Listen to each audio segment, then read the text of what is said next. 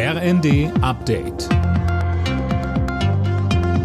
Stündlich neu. Auf den Punkt informiert. Ich bin Gisa Weber. Guten Abend. Die Ampelkoalition hat den Nachtragshaushalt für das laufende Jahr auf den Weg gebracht. Darin sind 44,8 Milliarden Euro an Krediten vorgesehen.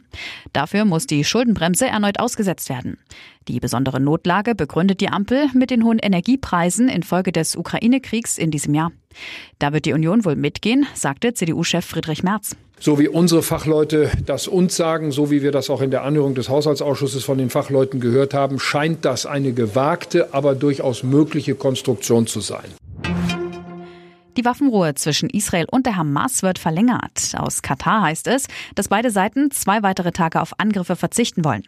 Die aktuelle Feuerpause zum Austausch von Geiseln und Gefangenen wäre eigentlich morgen früh ausgelaufen.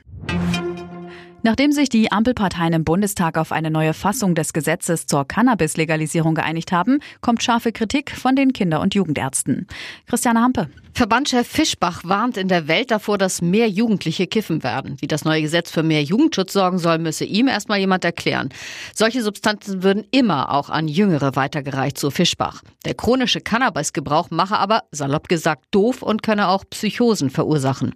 Das neue Gesetz kann sowieso erst frühestens nächstes Jahr in Kraft treten. Vorher müssen die Pläne noch von Brüssel geprüft werden.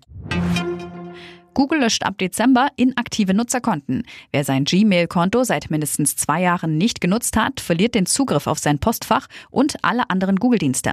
Damit soll unter anderem das Risiko von Identitätsdiebstahl verringert werden. Alle Nachrichten auf rnd.de